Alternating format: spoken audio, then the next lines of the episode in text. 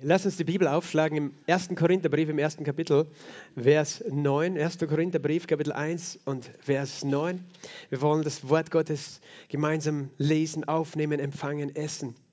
Hier steht geschrieben, Gott ist treu, durch den ihr berufen worden seid in die Gemeinschaft seines Sohnes Jesus Christus, unseres Herrn. Amen. Sage mal, Gott ist treu. Gott ist treu. Und ich bin berufen in die Gemeinschaft seines Sohnes. Amen. Du bist berufen in die Gemeinschaft mit Jesus Christus. Hast du das gewusst? Du bist gerufen, in einer Gemeinschaft mit Gott zu leben. Was für ein Geschenk, was für ein Vorrecht. Gemeinschaft, das bedeutet, du bist jemand nahe, du teilst dein Leben, du tauscht dich aus, du bist miteinander verbunden. Und das ist, was Gott getan hat. Er hat uns gerufen und berufen. Er ist treu und er hat uns in die Gemeinschaft seines Sohnes, Jesus Christus, berufen. Darum verkündigen wir hier das Evangelium, die frohe Botschaft von Jesus. Im ersten Johannesbrief, im Kapitel 1 und Vers 3 sagt Johannes, der Evangelist Johannes schreibt hier, ähm, äh, über seine Motive, warum, äh, warum erzählt er. Er sagt, was wir gesehen und was wir gehört haben, verkündigen wir auch euch.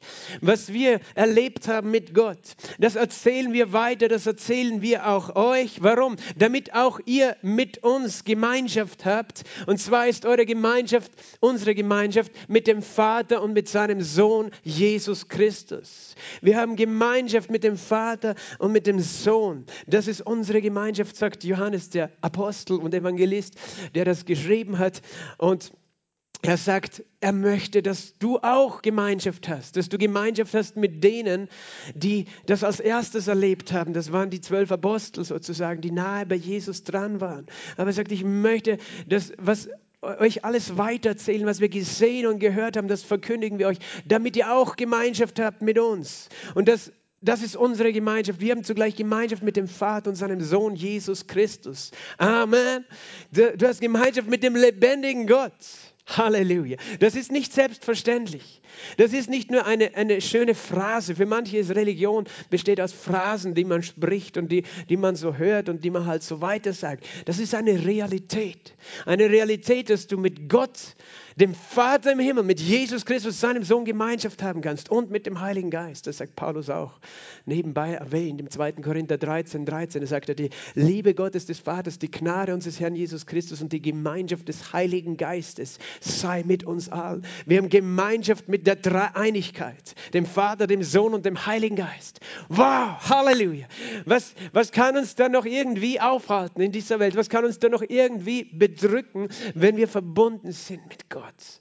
Amen, du hast Gemeinschaft. Das ist deine Berufung, Gemeinschaft zu haben mit Gott. Und ich möchte heute ein bisschen darüber reden, bevor wir dann anschließend unsere äh, neuen Geschwister taufen möchten im, im Wasser, so wie Jesus uns das geboten hat. Und dann lese ich eine Geschichte aus dem Johannesevangelium, aus dem vierten Kapitel.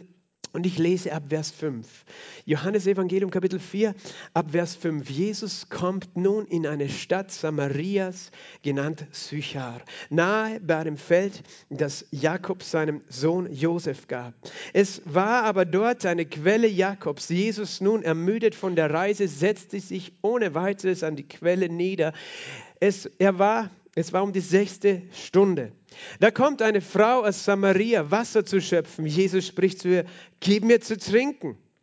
Denn seine Jünger waren weggegangen in die Stadt, um Speise zu kaufen. Die samaritische Frau spricht nun zu ihm, wie bittest du, der du ein Jude bist, von mir zu trinken, die ich eine samaritische Frau bin? Denn die Juden verkehren nicht mit den Samaritern. Jesus antwortete und sprach zu ihr, wenn du die Gabe Gottes kenntest und wüsstest, wer es ist, der zu dir spricht, gib mir zu trinken, dann hättest du ihn gebeten und er hätte dir lebendiges Wasser gegeben. Die Frau spricht zu ihm, Herr, du hast kein Schöpfgefäß und der Brunnen ist tief. Woher hast du denn das lebendige Wasser? Du bist doch nicht größer als unser Vater Jakob, der uns den Brunnen gab und er selbst trank daraus und seine Söhne und sein Vieh. Jesus antwortete und sprach zu ihr, jeden, der von diesem Wasser trinkt, wird wieder dürsten. Wer aber von dem Wasser trinken wird, das ich ihm geben werde, den wird nicht dürsten in Ewigkeit, sondern das Wasser, das ich ihm geben werde, wird in ihm eine Quelle Wassers werden, das ins ewige Leben quillt. Die Frau spricht zu ihm, Herr, gib mir dieses Wasser, damit mich nicht dürste und ich nicht hierher komme, um zu schöpfen. Er spricht zu ihr, geh hin, rufe deinen Mann und komm hierher. Die Frau antwortete und sprach zu ihm, ich habe keinen Mann. Jesus spricht zu ihr, du hast recht gesagt, ich habe keinen Mann, denn fünf Männer hast du gehabt. Und der, den du jetzt hast, ist nicht dein Mann. Hierin hast du wahr geredet. Die Frau spricht zu ihm, Herr, ich sehe, dass du ein Prophet bist. Unsere Väter haben auf diesem Berg angebetet. Und ihr sagt, dass in Jerusalem der Ort sei, wo man anbeten müsse. Jesus spricht zu ihr, Frau, glaube mir, es kommt die Stunde, da ihr weder auf diesem Berg noch in Jerusalem den Vater anbeten werdet. Ihr betet an, was ihr nicht kennt. Wir beten an, was wir kennen. Denn das Heil ist aus den Juden. Es kommt aber die Stunde und ist jetzt, da die wahren Anbeter den Vater im Geist und Wahrheit anbeten werden. Denn auch der Vater sucht solche als seine Anbeter. Gott ist Geist und die ihn anbeten müssen in Geist und Wahrheit anbeten. Die Frau spricht zu ihm, ich weiß, dass der Messias kommt, der Christus genannt wird. Wenn jener kommt, wird uns alles verkündigen. Jesus spricht zu ihr, ich bin es, der mit dir redet. Amen. Vater, ich danke dir für dein Wort. Ich danke dir für deinen Heiligen Geist in unserer Mitte. Heiliger Geist, du bist herzlich willkommen. Wir lieben dich. Sei du unser Lehrer. Sei du, der durch mich spricht. Herr, ich bete, dass du Raum hast in unserem Herzen, in unserer Mitte. Dass du jedes Herz zu dir ziehst, Herr, dass du jeden berührst, Herr. Du willst uns begegnen. Und ich bete, dass du uns die Augen öffnest für deine Realität und deine Gegenwart.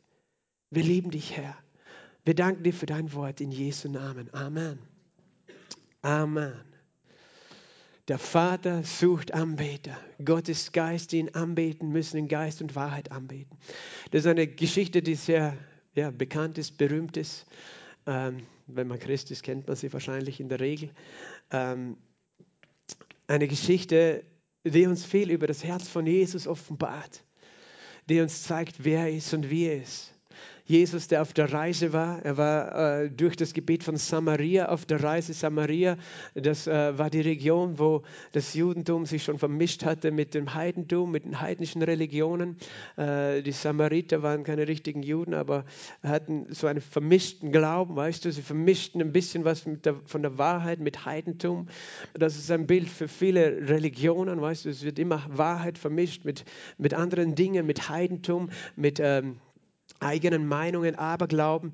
Und in diesem Gebiet war auf der Reise und für einen Juden war ein Samariter jemand, der eben unrein war, weil die waren nicht, die beteten nicht den wahren Gott an, äh, die, die hielten sich nicht an all ihre Gebote und so hatte man eigentlich keinen Kontakt mit denen.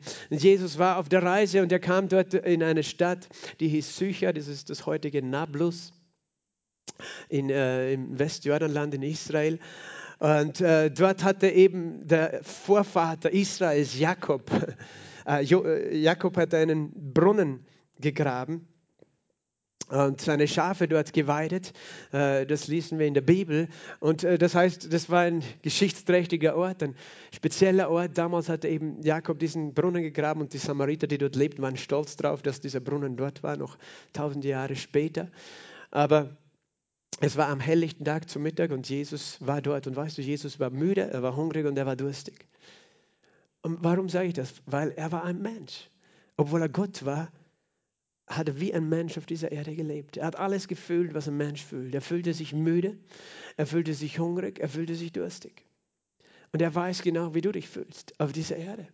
Wir haben einen Gott, der weiß, wie es uns geht der genau versteht, was heißt, ein Mensch zu sein. Nicht ein Gott, der weit weg ist, keine Ahnung hat, was du durchmachst. Ein Gott, der alles erlebt hat. Die Bibel sagt, er hat alles äh, gelitten. Er war versucht in allem, so wie wir, aber ohne Sünde. Er weiß genau, was es heißt, wie es dir geht. Halleluja. Das ist eine gute Botschaft, oder? Dass er das weiß, dass er das versteht. Und er setzt sich dorthin, er sendet seine Jünger in den, in den Ort, dass sie äh, Brot, dass sie Essen kaufen für ihn, weil er ja hungrig war. Und das war genau um die sechste Stunde, das heißt zum Mittag. In, in Mittag in solchen Ländern ist es richtig warm, richtig heiß. Und normalerweise sind die Leute zu Mittag nicht im Freien unterwegs. Aber da kam eine Frau zum Brunnen zum Mittag. Und das war sehr unüblich, dass eine Frau zum Brunnen kommt zum Mittag, weil äh, die Frauen kommen in der Früh oder am Abend, das Wasser zu holen, aber nicht zum Mittag. Aber da kam eine Frau zum Mittag. Weißt du warum? Weil sie wollte keine anderen Frauen treffen. Sie wollte niemanden anders treffen von, von diesen äh, Frauen, äh, äh weil sie sich schämte. Sie schämte sich für wer sie war. Sie schämte sich und wo, äh, wusste, die Leute reden schlecht über sie. Warum schämte sie sich? Wir haben schon später gesehen in dieser Geschichte, äh, dass Jesus ihr genau gesagt hat, was für eine Frau sie ist. Sie war eine Frau, die nicht treu war in ihrer Beziehung, in ihrer Ehe, sondern einen Mann nach dem anderen hatte. Und deswegen war sie eine Frau, über die andere Menschen schlecht geredet haben, weil sie war nicht so äh, eine normale, ordentliche Frau. Und so wollte sie alleine dorthin gehen und trifft sie Jesus dort am Brunnen. Und Jesus ist noch dazu ein Jude. Und ein Jude redet nicht mit einer Samariterin. Und auch, weißt du, in dieser Kultur, Männer reden nicht einfach Frauen an. Das ist nicht so wie äh, bei uns eine Frau allein, ein Mann allein, dass der äh, sie dann einfach anredet. Ähm, das würdest du nur tun als Mann, wenn du auch keine hohen moralischen Werte oder Standards hast. Verstehst du? Aber Jesus wissen, wer hatte das. Aber trotzdem hat er sie angesprochen. Und so beginnt diese Geschichte und Jesus spricht sie an ähm, und sagt ihr einfach, gib mir zu trinken. Zu ihr. Sagt, gib mir zu trinken. Und sie, sie ist schockiert. Hey, wie bittest du mich? Du, der du ein Jude bist, mich, eine Samariterin, ein Mann, eine Frau, eine samaritische Frau. Die Juden verkehren nicht mit den Samaritern. Jesus sagte, wenn du die Gabe Gottes kenntest und wüsstest, wer es ist, der zu dir spricht, gib mir zu trinken, dann hättest du ihn gebeten und er hätte dir lebendiges Wasser gegeben. Das ist eine geheimnisvolle Aussage, die von Jesus kommt, oder? Sie sitzen da bei diesem Brunnen, da ist ein tiefer Brunnen, du brauchst einen Kübel und ein Seil, dass du da ein Wasser rausbekommst, weil das Wasser war ja tief unten.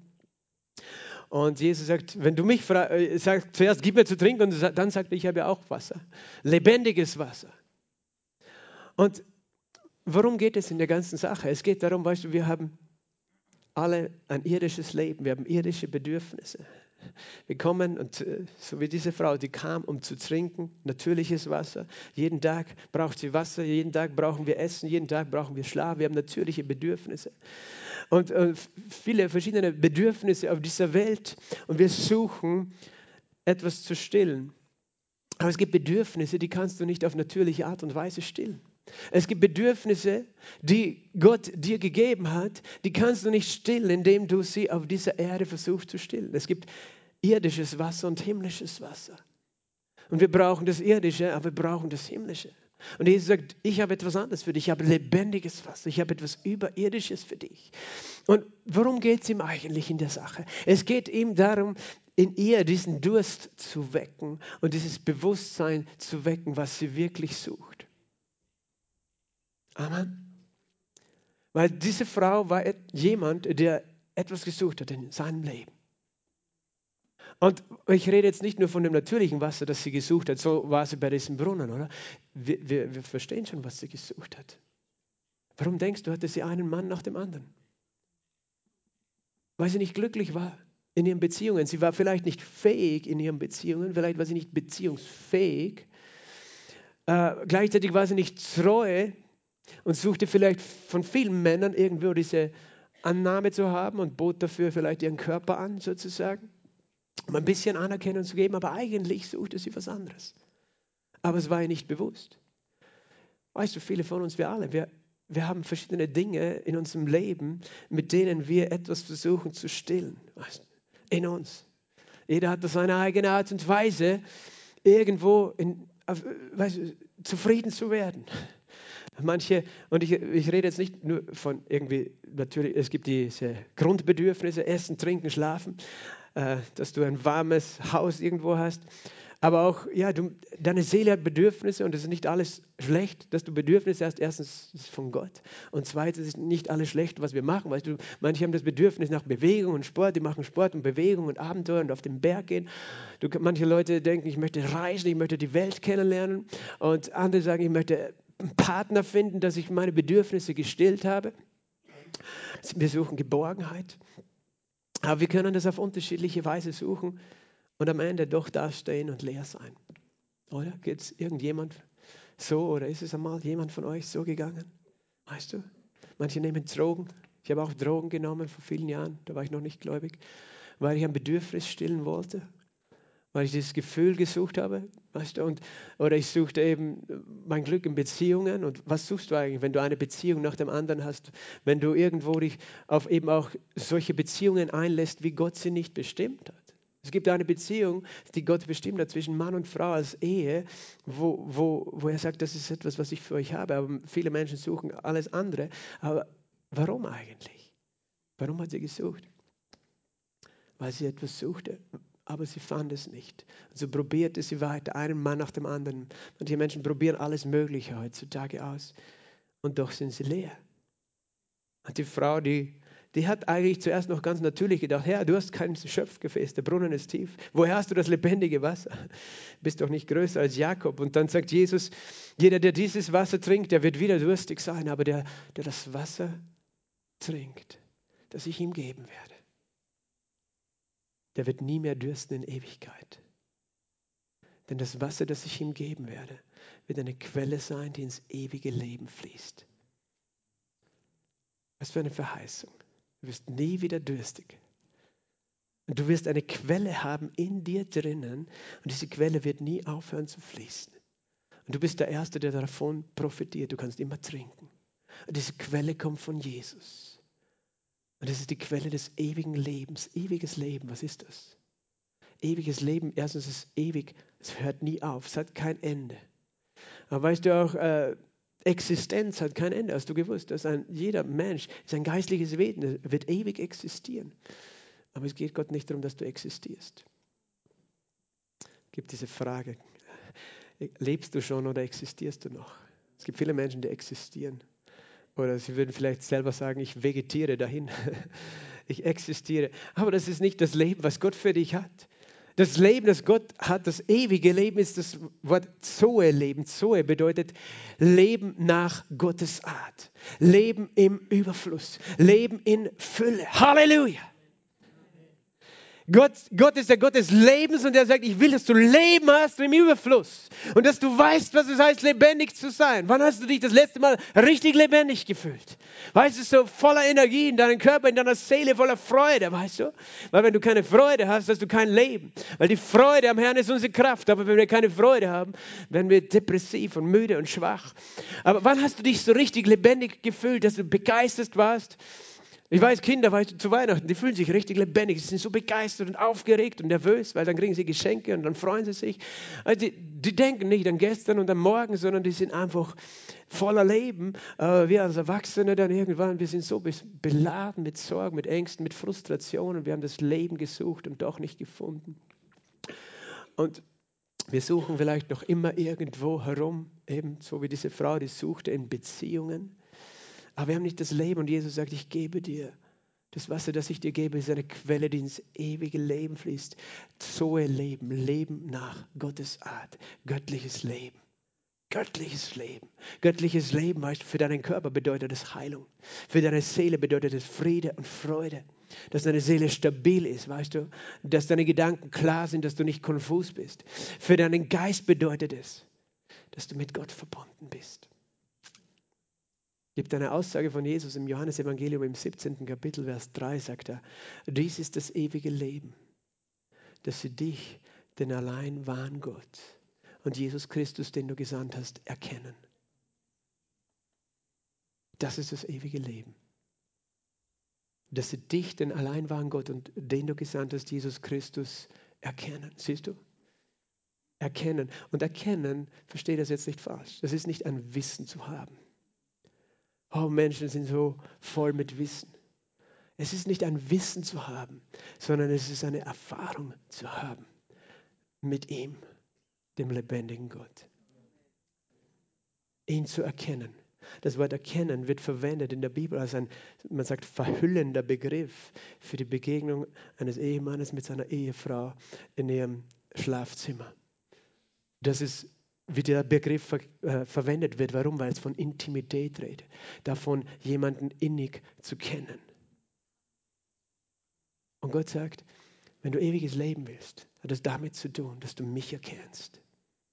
dass du eine Erfahrung, eine Realität in deinem Leben hast. Ich möchte dich fragen, hast du diese Realität? Und ich möchte dich fragen, suchst du diese Realität oder weißt du überhaupt, was du suchst? Diese Frau wusste nicht, dass es sucht. Aber Jesus hat in ihr diesen Durst geweckt. Wir müssen manchmal diesen Durst wieder wecken und uns bewusst werden, was suche ich eigentlich, was brauche ich eigentlich in meinem Leben? Diese Frau dachte, ich brauche einen Mann nach dem anderen. Gleichzeitig schämte sie sich, sie hat ein schlechtes Gewissen, weil sie wusste, ich lebe nicht so, wie Gott gesagt hat, dass ich leben soll, wie das Leben äh, bestimmt ist zu sein. Aber doch suchte sie doch so dringend Geborgenheit und Halt. Und weißt du, sie kannte Gott nicht. Und interessant, sie denkt sich, okay, es ist eigentlich eine gute Idee, wenn der mir eine Quelle lebendigen Wassers gibt. Sie hat eigentlich noch immer irdisch gedacht, weil sie hat sich gedacht, dann brauche ich nicht immer daherkommen und, und beim Brunnen Wasser schöpfen, brauche ich nicht schauen, ob eh keiner da ist von den anderen Frauen, die dann über mich tratschen, sondern ich werde einfach immer Wasser haben. Sie hat noch immer irdisch gedacht und gedacht, sie braucht irdische Hilfe. Und hat gesagt, Jesus, dann gib mir dieses Wasser, gib mir dieses lebendige Wasser. Und jetzt ist, kommt's. Was hat Jesus getan? Hat er es ja gegeben? Kannst du in dem Text irgendwo lesen, dass er sagt, okay, er nahm aus seinem Innersten ein, ein Gefäß und, äh, und gab ihr einen Becher Wasser? Nein, das lesen wir nicht. Jetzt kannst du sagen, ja, vielleicht hat Jesus sie angelogen oder nur einen Schmäh gemacht. Nein, er hat es ihr gegeben. Aber weißt du, wie er es ihr gegeben hat? Er hat gesagt, geh hin und hol deinen Mann. So hat er es ihr gegeben. Du denkst, was hat das mit dem lebendigen Wasser zu tun? Das ist ganz einfach. Er hat sie in ihrem Innersten angesprochen. Er hat, er hat ihr gezeigt, ich weiß alles über dich. Weil er hat dann, sie hat gesagt, ich habe keinen Mann. Und er hat gesagt, ich weiß. Fünf Männer hast du gehabt und der, den du jetzt hast, ist auch nicht dein Mann. Du bist gar nicht glücklich in deiner Beziehung. Ich weiß alles über dich. Und weißt du, man nennt das im Alten Testament Ehebrecherin. Und Ehebrecher nach dem jüdischen Gesetz würden eigentlich gesteinigt werden. Und Jesus weiß alles über sie. Und er sagt, ich weiß, ich kenne dich aber er sagt es ihr auf so eine liebevolle Art und Weise. Er sagt nicht, Gott der Herr spricht, du lebst in Sünde und ich werde dich richten. Das sagt er nicht. Er sagt nur, das ist dein Leben so schaut dein Leben aus. Und ich weiß genau, wie dein Leben ausschaut, aber er sagt es nicht, um sie zu verurteilen oder bloßzustellen, sondern er sagt ihr, weil er ihr lebendiges Wasser geben möchte. Er sagt, du suchst etwas in deinem Leben und, und tust Dinge, die die Bibel Sünde nennt und die frustrieren dich, aber du kannst nicht anders. Du lebst einfach so. Und du weißt genau, dass es dich nicht glücklich macht, aber ich möchte dir sagen, ich kenne dich. Weil in dem Moment hat diese Frau gewusst, er kennt mich. Verstehst du, woher weiß er das sonst? Man nennt das ein Wort der Erkenntnis. Es ist eine Gabe des Heiligen Geistes. Gott weiß alles über mich. Du kannst versuchen, dich vor ihm zu verstecken, aber er weiß es sowieso. Diese Frau hat sich vor den anderen Frauen versteckt. Gott hat sowieso gewusst, wer sie ist. Manchmal verstecken wir uns unser Leben lang. Und Gott sagt, wie lange möchtest du dich verstecken? Vor mir. Warum denkst du, dass ich dir... Manche denken, weißt du, wenn man Christ wird, dann, dann, dann hört der Spaß auf. Weil, weil Gott will uns die Freude stehlen, weil da musst du so richtig heilig sein und brav sein und immer in die Kirche gehen. Vergiss, das ist nichts für mich. Das ist nur, Gott ist ein Killjoy, ein Spaßverderber, sagen manche oder denken manche. Das stimmt nicht. Du suchst Spaß und Freude und Erfüllung in Dingen, die dich nicht erfüllen. Und Jesus weiß es, aber du willst es vielleicht selbst nicht einmal wahrhaben. Aber Jesus sagt, weißt du, was dich wirklich erfüllt? Und in dem Moment hat er etwas geweckt in ihr. Nämlich dieses Bewusstsein, da gibt es jemanden, der mich kennt. Der, der weiß alles. Und, und eigentlich mein Herz sehnt sich nach ihm. Und sie hat sofort, weißt du, die, das Gespräch, Thema gewechselt. Sie wollte nicht länger über ihre Ehe reden. Und auf einmal hat sie gemerkt, oh, das ist ein Prophet, das ist ein heiliger Mann. Mit dem muss man irgendwie gleich mal zeigen, wie geistlich man ist und sagte, Jesus, wo soll man wirklich Gott anbeten? Die einen sagen in Jerusalem, wir beten ihn in Samaria an, weil wir sind Samariter. Und eigentlich, was sagst du, wo ist der richtige Ort, ihn anzubeten? Weil ich bin auch religiös, weißt du? Ich bin religiös. So viele Menschen sind religiös. Aber ich möchte dich fragen, hast du das Leben und das Leben in Fülle? Du kannst religiös sein, wie du willst, ohne das Leben. Und das ist das Traurige, was Religion gemacht hat. Weißt du, Religion gibt einem das Gefühl, man tut irgendetwas, was mit Gott zu tun hat, aber eigentlich hast du keine Ahnung, wer er ist. Jesus hat gesagt, ihr betet an, was ihr nicht kennt. Wir beten an, was wir kennen. Das ist die Realität. Also ich bin auch aufgewachsen in einer traditionellen Kirche und die meisten Menschen, die dort dich kennengelernt haben, die, die, die haben einfach Dinge getan, die man gewohnt war zu tun, von klein auf und gesagt und gehört. Aber ich, ich musste 25 Jahre alt werden, um Jesus kennenzulernen. Weil es ging nicht darum, dass ich, es geht nicht darum, dass du einfach nur irgendwo in einer Kirche sitzt und eine Bank füllst. Gott geht es nicht um das. Er sagt, ich möchte, dass du mich kennst. Ich möchte, dass du mich kennst, dass du mir begegnest. Ewiges Leben ist nicht ein Konzept oder eine Theorie. Religion ist nicht eine Ansammlung von Lehrsätzen, die du weißt. Manche Menschen denken, richtige Religion, ich muss einfach das richtige Wissen haben über Gott. Und ich sage, das ist eine gute Grundlage. Wir lernen die Bibel, damit du, eine, damit du weißt, wie Gott ist, weil Gott ist gut und nicht schlecht. Er ist für dich, nicht gegen dich. Er ist der Heiler und nicht der, der dich krank macht. Er ist der Befreier und der, der dich segnet, nicht der, der dich beraubt. Es ist wichtig, dass wir das Wort kennen, das richtige Wissen haben über Gott. Aber das ist noch nicht das ewige Leben. Das ewige Leben ist ihn zu kennen in deinem Herzen. Jesus sagt, ihr betet an, was ihr kennt, nicht kennt. Ich, wir beten an, was wir kennen. Das Heil ist aus den Juden. Und er sagt, es kommt die Stunde und ist jetzt, da die wahren Anbeter den Vater im Geist und in der Wahrheit anbeten. Und er sagt, sie, sagt, sie sind nämlich was gefragt, wo ist der richtige Ort? Wo? In Jerusalem oder in Samaria? Und er sagt, was ist die Antwort? Im Geist und in der Wahrheit. Da mit deinem Herzen. Da ist der richtige Ort. Du musst nicht nach Jerusalem fahren. Du musst nicht ins Gospelhaus kommen, obwohl ich mich freue, dass du da bist. Und Gott freut sich, wenn wir gemeinsam ihn preisen. Aber er sagt, da in deinem Geist, in deinem Herzen und in der Wahrheit. Weil diese Frau, weißt du, sie war religiös, aber sie war eine Heuchlerin. Weil sie hat so das religiöse Leben gehabt. Oh Gott, ich bete zu dir. Das war einfach ihre Tradition. Aber zugleich lebte sie in der Lüge, weil sie, sie tat so, als ob das richtig war, was sie macht. Sie verbarg das, wie sie lebte, weißt du, in Ehebruch, in Unzucht. Sie tat so, das soll niemand sehen. Das ist, was Religion macht. Das macht uns zu Heuchlern, weil wir versuchen dann vor Gott und voreinander gut dazustehen. Aber eigentlich leben wir nicht in der Wahrheit. Und wenn du nicht in der Wahrheit lebst, wenn du versuchst, das, was in dir nicht okay ist, vor Gott zu verstecken oder vor Menschen, du wirst nie Intimität erleben können. Du kannst nicht eine enge Beziehung mit jemandem erleben, wo du weißt, der lügt dich an oder der versteckt Dinge vor dir, oder? Wie sollst du ihm dann vertrauen? Und, und du wirst die Nähe Gottes nicht erleben, solange du vor ihm versuchst, Dinge zu verstecken. Aber Jesus war so gut, weil er hat es ihr einfach vor die Nase gehalten. Ich weiß, wer du bist.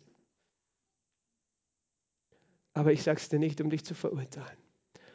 Weil darin war eine Botschaft, darin war die Botschaft, ich weiß, wer du bist und liebe dich trotzdem. Ich kenne dich und ich nehme dich an, so wie du bist. Und das, da hat es begonnen, das lebendige Wasser zu fließen, verstehst du? Weil Jesus hat dir eine Wahrheit gegeben. Eine Wahrheit über sich, aber auch eine Wahrheit über Gott. Sie wusste, ich brauche nicht mehr lügen, so tun als ob. Aber sie fing an zu verstehen, das ist, was mein Herz sich sehnt. Einen Gott, der mich kennt, der weiß, wer ich bin, wie es mir geht, der mir vergibt und mich annimmt, obwohl ich mein Leben gerade in einem Misthaufen habe. Weißt du, so sind wir zu Gott gekommen, so bin ich zu Gott gekommen. Mein Leben war auch ein Misthaufen. War nichts perfekt, als ich Jesus kennengelernt habe und mich taufen lassen habe.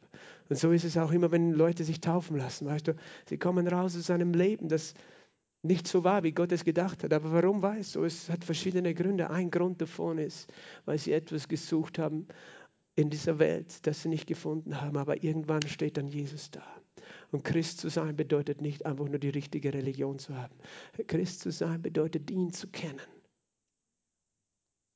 Christus, ewiges Leben bedeutet nicht eine Theorie, ich glaube an Jesus, darum habe ich ewiges Leben.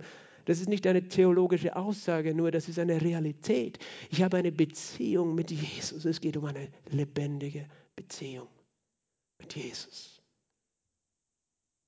Eine lebendige Beziehung mit Jesus. Und Jesus erklärt es so. Er sagt, wir müssen den Vater im Geist und in Wahrheit anbeten. Das heißt mit dem Herzen und wahrhaftig. Ihm nichts vorspielen nichts verstecken, keine Heuchler sein. Und dann sagt er, denn auch der Vater sucht solche als seine Anbeter. Er sucht Menschen. Der Vater sucht Menschen. Er sucht dich. Er hat dich gesucht, er hat dich gefunden, er hat dich gezogen. Aber es ist sein Interesse. Manchmal denken wir, ja, es geht um diese Frau, die suchte Liebe, sie suchte Annahme, sie suchte Geborgenheit. Das suchte sie tatsächlich. Aber ich dir etwas, Gott suchte noch viel mehr. Diese Frau, er suchte sie, der Vater suchte diese Gemeinschaft mit ihr. Der Vater ist traurig, weil er hat sie geschaffen und sie lebt so ohne ihn. Und er sucht sie als Anbeter. Ein Anbeter ist jemand, der, der sich hingibt an Gott. Das ist nicht etwas, was Gott braucht. Das ist etwas, wo eine Beziehung entsteht, wo etwas von Gott zu uns fließt. Anbetung ist Hingabe, wo wir ihn annehmen als unseren Herr, unseren Gott, unseren König, wo wir das aussprechen, wo wir sagen, du bist Herr, du bist Gott, du bist mein Erlöser, du bist der, der mich kennt, der mich geschaffen hat, der mich liebt, so wie ich bin. Du bist der Grund, warum ich da bin. Du hast meine Hände gemacht, meinen Mund, meine Augen, du hast mein Herz gestaltet, alles kommt von dir. Ich gehöre dir, ich gebe mich dir hin. Das ist Anbetung. Verstehst du? Und er sagt, Gott ist Geist, die ihn anbeten müssen im Geist und in Wahrheit anbeten. Alles andere ist Religion. Unser Glaube an Jesus ist ein eine Beziehung. Und sie sagt, ich weiß, dass der Christus, der Messias kommt. Und er wird uns das alles erzählen. Und er sagt, ich bin es, der mit dir redet. Siehst du, er hat dir lebendiges Wasser gegeben. Was war dieses lebendige Wasser? Er selbst. Ich bin es, der mit dir redet. Ich bin das lebendige Wasser. Ich bin das. Weißt du, Jesus war hat gesagt, fünf Männer hast du gehabt. Und der sechste, den du jetzt hast, ist auch nicht dein Mann. Weißt du, eine wilde Ehe ist keine Ehe. Das sagt Jesus. Manche sagen, ja, wilde Ehe ist auch eine Ehe. Ne? Jesus sagt, es gibt Ehe und es gibt wilde Ehe. Du hast fünf Männer gehabt, das ist der, den du jetzt hast, das ist nicht dein Mann. Du bist nicht verheiratet. Du lebst untreu, du lebst außerhalb eines Bundes, so wie Gott den gedacht hat. Aber jetzt steht der siebte Mann vor dir. Jesus war der siebte Mann. Amen. Halleluja. Er war der siebte Mann, der ihr begegnet ist und er sagt, ich bin es, der mit dir redet. Ich freue mich so heute über diese Taufe, weißt du, weil das immer ein Zeichen davon ist, dass Menschen Jesus kennenlernen. Es geht nicht, dass Menschen, es geht nicht darum, dass Menschen religiös geworden sind, weil Religion gibt dir kein ewiges Leben. Nur weil du irgendeine religiöse Tätigkeit tust oder ein Ritual, das bringt dich nicht in den Himmel. Das gibt dir kein ewiges Leben. Ewiges Leben ist was, dass wir ihn, den alleinwahren Gott, erkennen, dass wir eine Beziehung haben. Ich habe auch gesucht in meinem Leben, weißt du. Ich war 25 Jahre alt, ich war frustriert und dann bin ich in so eine Gemeinde gekommen, aber es ging nicht um das, es ging darum, dass ich dort eine Begegnung hatte mit Gott. Ich wusste, Jesus lebt und er liebt mich. Und ich war verliebt in ihn. Ich weiß, es ist komisch, weil ich ein Mann bin, dass, dass ich das sage. Ich bin verliebt in Jesus. Bin ich heute noch. Halleluja. Es hat nie aufgehört. Er ist eine Quelle in mir geworden. Und unser ewiges Leben, unser Glaube ist nicht einfach nur religiöse Dinge zu sagen oder zu wissen oder irgendwelche religiösen Dinge zu tun. Deine Glaube an Jesus, das, was du eigentlich gesucht hast, ist eine Beziehung mit ihm, weil das ist, was er gesucht hat und wofür er dich geschaffen hat. Eine Gemeinschaft, du bist berufen, wo?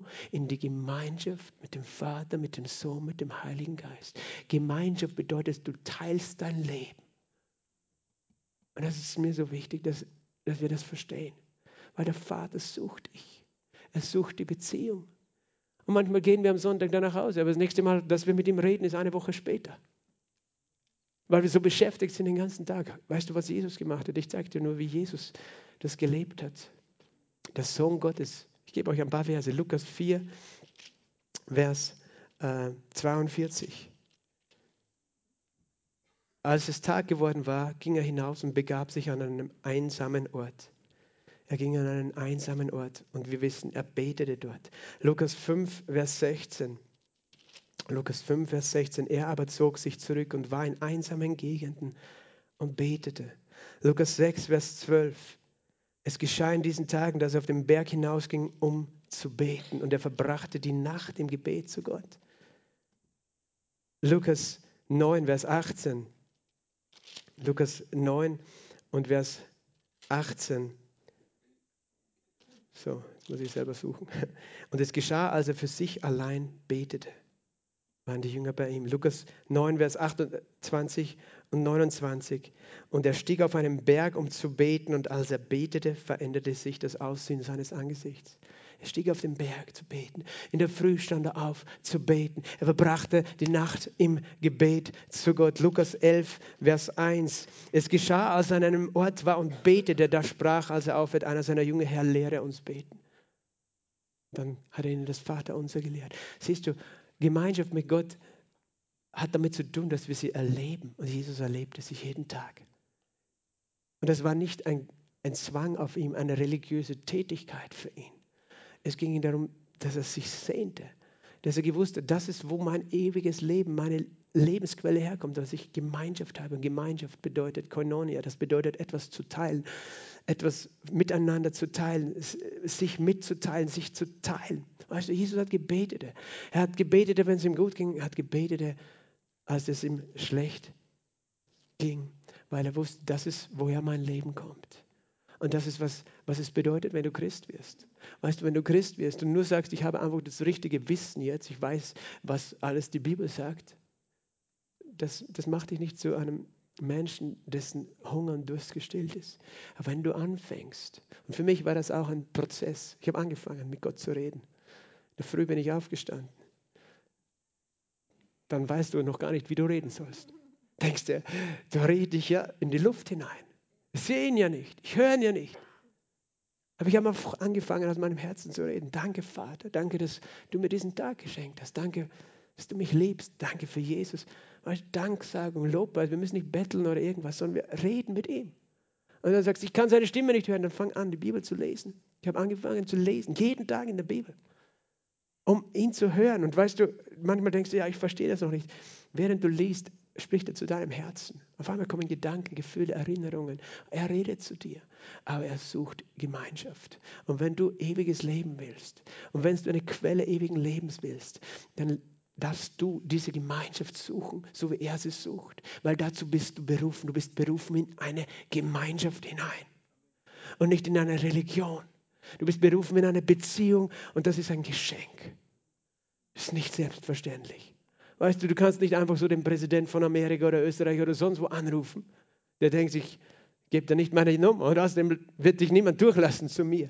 Weil wer bist du schon, dass du mit ihm zum Reden hast? Aber du darfst jeden Tag, jede Sekunde deines Lebens mit dem Schöpfer des Universums reden. Halleluja, du kannst einfach sagen, hallo Gott, da bin ich, danke Jesus. Und Jesus offenbart und er sagt, das ist das ewige Leben, den Vater und Jesus, seinen Sohn zu erkennen. Diese Frau hat ihn erkannt. Ich durfte ihn erkennen. Und wir als Gläubige dürfen ihn erkennen. Und darum leben wir ein ewiges Leben, weil wir können das ewige Leben nicht ohne ihn leben. Amen. Wie kannst du beten, weißt du? Die Bibel sagt, Jesus sagt in Matthäus 6, Vers 16, wenn du betest, geh in deine Kammer, in deine Kammer, schließ deine Tür und bete zu deinem Vater, der im Verborgenen ist. Denn der Vater, der im Verborgenen sieht, wird es dir vergelten. Er ladet dich ein, pflege deine Beziehung. Lebe sie jeden Tag. Vergiss nicht einmal, wenn du in der Früh gebeten hast, dann, okay, Gott, jetzt den Rest vom Tag bin ich ohne dich. Nein, er will mit dir sein, 24 Stunden am Tag, sieben Tage die Woche. Jede Minute deines Lebens. Er ist da. Das war meine große Erkenntnis, als ich gläubig geworden bin. Jesus, du bist da. Du bist links, rechts, neben mir. Weißt du, ich habe überlegt, will ich das noch machen, was ich gemacht habe, wenn ich weiß, du bist da, Jesus, du bist ja neben mir? Nein, das kann ich nicht mehr machen. Will ich noch böse Dinge sagen, wenn Jesus neben mir steht? Der Schöpfer des Universums, weißt du? Eigentlich wie peinlich, was wir manchmal sagen. In der Gegenwart Gottes, oder? Wie wir uns manchmal benehmen. Weißt du, wir würden uns nicht so benehmen, wenn, weiß ich nicht, der Bundeskanzler, Präsident vor uns steht. Da würden wir ganz freundlich sein. Aber Gott steht die ganze Zeit da und wir benehmen uns manchmal ja, wie kleine Kinder. Aber er liebt uns trotzdem und er bleibt da. Halleluja! Das ist unser Gott. Er liebt uns. Er ist so gut. Halleluja! Und er liebt dich so. Er sucht dich genauso, wie er diese Frau gesucht hat. Diese eine Frau, weißt du, hat er gesucht. Und er war nach dieser Reise, die Geschichte sagt, er war dann satt. Er brauchte gar nichts mehr zu essen, weil er selbst satt geworden ist durch diese Beziehung, durch diese Interaktion mit dieser Frau. Und ich, ich schließe ab mit einem Vers aus der Apostelgeschichte. Petrus hat eine Beziehung gehabt mit Jesus. Er hatte das ewige Leben empfangen. Und dann hat er den Heiligen Geist empfangen. Und er predigte zu Pfingsten und hat den Menschen von diesem Jesus erzählt, der für uns gestorben und auferstanden ist. Denn das ist der einzige Grund, warum wir Gemeinschaft mit ihm haben können. Weil kein Mensch kann Gott nahe kommen als Sünder. Aber das Problem ist, weißt du, das Problem, die Sache ist die, Gott wollte, dass du ihm nahe sein kannst. Und er sagt, durch das Blut Jesu Christi sind wir nahe geworden. Sein Blut, das er vergossen hat am Kreuz, für meine Schuld, das wäscht mich rein, sodass ich heute in diese Gemeinschaft eintreten kann. Sagen kann, da bin ich Vater. Jesus hat alles gegeben und er predigt. Petrus predigte zu Pfingsten. Und es heißt in Apostelgeschichte 2,37, als sie aber das hörten, drang es ihnen durchs Herz und sie sprachen zu Petrus und den anderen Aposteln, was sollen wir nun tun, Herr Brüder? Petrus aber sprach zu ihnen, zu Buße. Ändert euren Blick, eure Denken, eure Ausrichtung. Kehrt um von euren eigenen Wegen, von den Wegen, die ich nicht euch gegeben habe, von euren eigenen Meinungen, was richtig und falsch, von einer falschen Moral. Kehrt um hin zu Gott und seinem Wort. Jeder von euch lasse sich taufen auf den Namen von Jesus Christus zur Vergebung der Sünden und ihr werdet die Gabe des Heiligen Geistes empfangen. Denn euch gilt die Verheißung und eure Kindern und allen, die in der Ferne sind, so viele der Herr, unser Gott, hinzurufen wird. Er sagt, Gott ruft Menschen hinzu. Und mit vielen anderen Worten legt er Zeugnis ab und sagte, lasst euch retten aus diesem verkehrten Geschlecht. Die nun sein Wort aufnahmen, ließen sich taufen. Siehst du, die Taufe ist eine Entscheidung. Ich nehme das Wort auf. Ich nehme Jesus auf. Ich trete in diese Beziehung ein. Ich möchte das die ließen sich taufen und es wurden an jenem Tag 3000 hinzugetan. Sie wurden hinzugetan zu was? Zur Gemeinde, zur Gemeinschaft. Sie verharrten aber in der Lehre der Apostel. Und das ist das, was ich speziell auch den Täuflingen sage, weißt du. Das ist, was die Gläubigen gemacht haben. Die Apostel haben niemanden gezwungen, du musst jetzt jeden Tag zu mir kommen, sondern sie sagt, wir wollen diesen Jesus besser kennenlernen. Wie? Indem die Apostel von Jesus erzählt haben. Jeden Tag. Sie kamen und hörten die Lehre der Apostel. Und du hast vielleicht nicht den Apostel Petrus, den du besuchen kannst jeden Tag, aber du kannst das Wort Gottes jeden Tag hören. Es wurde aufgeschrieben für dich. Du kannst es lesen, du kannst Predigten hören, du kannst die Gottesdienste besuchen. Das ist, wie du deine Beziehung pflegst. Sie fahren in der Lehre der Apostel. Das heißt, du hast Beziehung durch das Wort Gottes in der Gemeinschaft, in der Gemeinschaft miteinander. Weil wenn du Gemeinschaft hast mit Gläubigen, und gemeinsam mit ihnen Gott suchst, hast du auch Gemeinschaft mit dem Vater. Komm in die Gemeinde, sei Teil einer Gemeinde, einer lebendigen Gemeinde. Sie verharrten im Brechen des Brotes, im Abendmahl, wo wir uns immer erinnern, was Jesus getan hat am Kreuz, der gestorben und auferstanden ist. Und in den Gebeten. Das sind eigentlich vier Dinge, wo es um eine Sache geht, um Gemeinschaft mit Gott. Und dazu bist du berufen, oder? Halleluja. Vater, wir danken dir. Lass uns einen Moment nehmen, einfach zur Ruhe kommen. Vielleicht, Miriam, kannst du ins Klavier kommen. Vater, wir danken dir für deine Liebe und wir danken dir für deinen Geist und deine Gegenwart. Wir danken dir für dein Wort, deine Erlösung, Herr. Wir danken dir, Herr, dass du da bist, dasselbe. Herr, ich habe dein Wort weitergesagt, aber Herr, du allein bist es, der unseren Durst stillen kann unser Innerstes kennt und erfüllt. Vater, ich bete für uns alle, dass wir unser Herz aufmachen werden, dass wir nichts vor dir zurückhalten werden.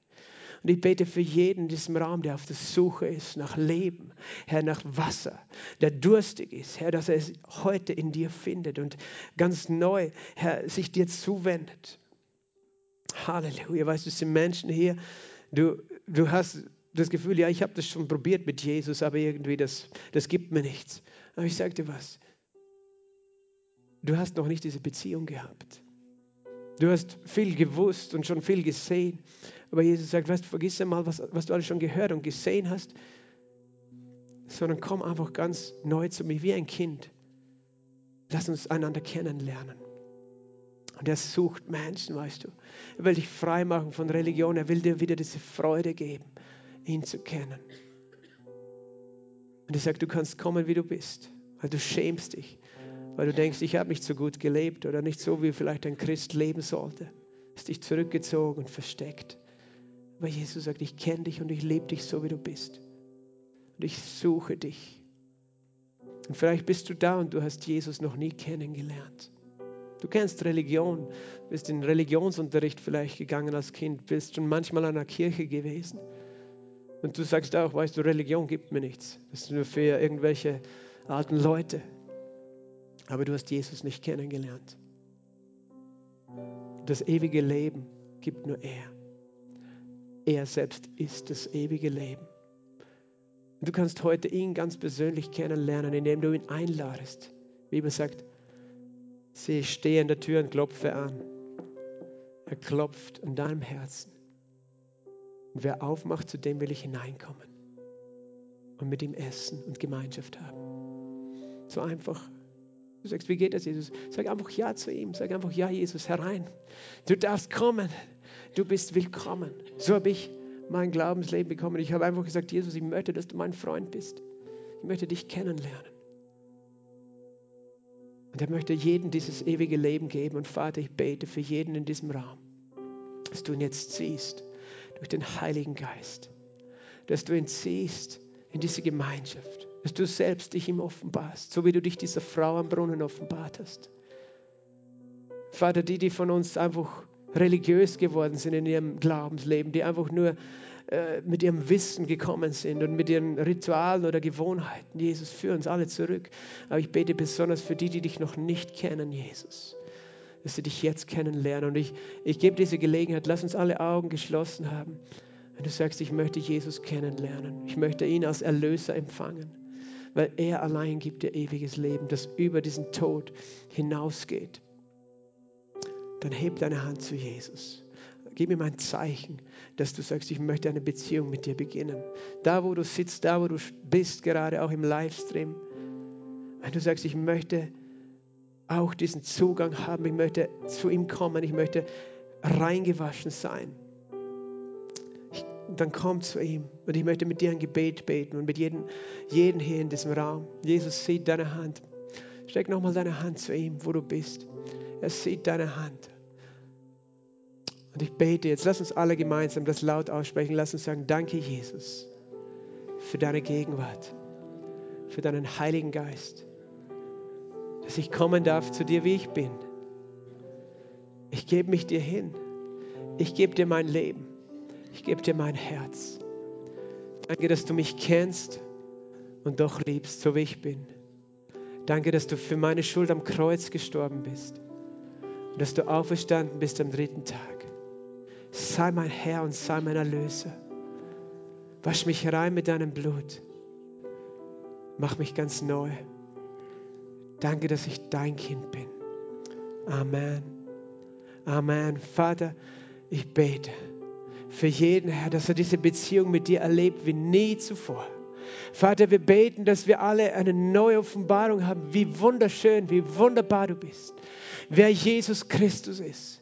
Vater, Herr, danke, dass du Menschen frei machst von Religion, Herr, und Menschen wie einen Hunger und einen Durst gibt, wieder ganz neu dich zu erfahren. Herr, wenn sie in der Früh aufstehen, Herr, dass nicht als erstes das Handy oder sonst was in ihrer Hand ist, sondern dein Wort, die Bibel, und dass sie einfach aufstehen werden mit einem Hunger und einem Durst und sagen, Jesus, da bin ich, und mit dir reden und Gemeinschaft haben, weil du bist ein Gott, der sich sehnt nach Gemeinschaft.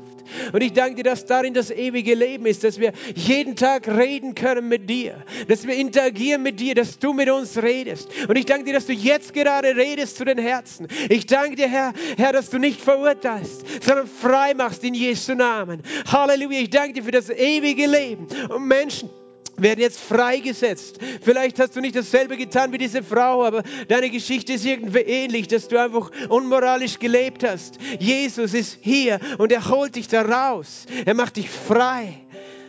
Er möchte mit dir gehen von jetzt an. Vater, danke, danke für deinen Geist, Halleluja, den du gibst. Heiliger Geist, danke, dass du hier bist. Dass du hier bist. Oh, lass uns noch einen Moment nehmen und einfach Gott anbeten. Oh, wir beten dich an, Herr. Wir loben dich. Du suchst Anbeter. Wir sind hier und wir beten dich an. Du kannst in Geist beten, auch in neuen Sprachen, in himmlischen Sprachen, so wie die Bibel es uns lehrt. Oh, Coriandelestia. Rabagende queriendo coriempaya. Esta brande le vedea la bajondo coriandaria sat. Rabagende kerian toroboria branda. Rabagende kerian doria staya. Rabagundoria stelea. Labashende. Ombokoriam pabastende keriato. Ragatendoria brande. Rabadosteriandaya. Handokorias. Labashende. Nein, ich habe dich nicht übersehen. Nein, ich habe dich nicht übersehen, denn du hast gedacht, ich habe dich übersehen und ich bin gar nicht interessiert an dir, aber ich sage zu dir, mein Kind, ich sehe dich und ich bin interessiert an dir. Hör nicht auf die Lügen dieser Welt, sondern ich sehe dich und ich sehne mich nach deiner Gemeinschaft, nach deiner Beziehung. Ich sehne mich und du bist willkommen, wie du bist. So komm einfach, mein Kind. Ich habe keine Angst und keine Scham in meiner Gegenwart. Danke, Vater. Danke, Vater. Danke, Heiliger Geist, Stärke. Komm, lass uns noch beten im Geist gemeinsam. Oh, Koria Pratea. Gelamando Koria Braia Rabassonde. Oh, danke, Vater. Danke, Vater. Danke für Jesus. Oh, danke für die Quelle lebendigen Wassers. Halleluja. Für die Quelle lebendigen Wassers. Amen. Halleluja. Halleluja. Oh, Glory. Danke, Jesus. Ich weiß, ich klinge manchmal ein bisschen verrückt, aber es ist okay, wenn du so über mich denkst. Ich weiß, wie Gott über mich denkt.